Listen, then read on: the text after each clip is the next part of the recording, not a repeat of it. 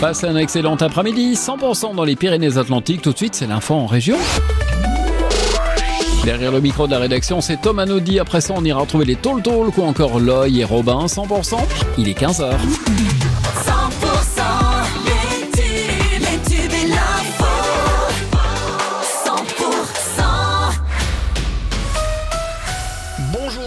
À tous, Gabriel Attal veut élever l'agriculture au rang des intérêts fondamentaux de la nation. Le Premier ministre a tenté une nouvelle fois de calmer la grogne des paysans. Il a annoncé une nouvelle loi Egalim d'ici l'été.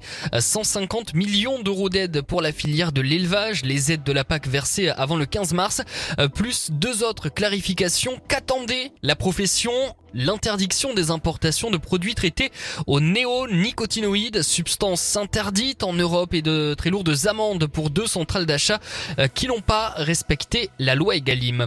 On n'a pas été entendu, c'est ce qu'estiment de leur côté euh, des agriculteurs qui bloquent toujours la 62 entre Montauban et Agen, installés à hauteur de Castel-Sarrazin. Ils sont là depuis hier après-midi. Euh, tant que promesses, ristournes et projets de loi ne seront pas paraffés noir sur blanc, ils resteront là, préviennent-ils.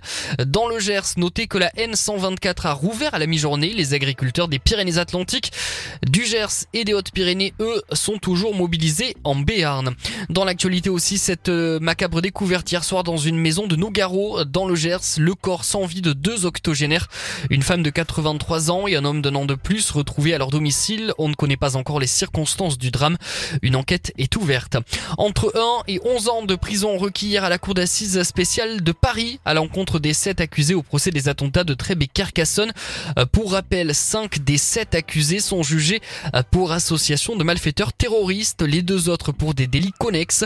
Aujourd'hui, les avocats des accusés ont la parole avant le verdict attendu entre demain et vendredi. Dans l'actualité, aussi deux morts dans l'effondrement d'un pont en construction aux Pays-Bas aujourd'hui. Les causes du drame restent pour l'instant inconnues. C'est la piste d'un malheureux accident qui est privilégié. Deux personnes ont été également blessées. Tout de suite, la météo.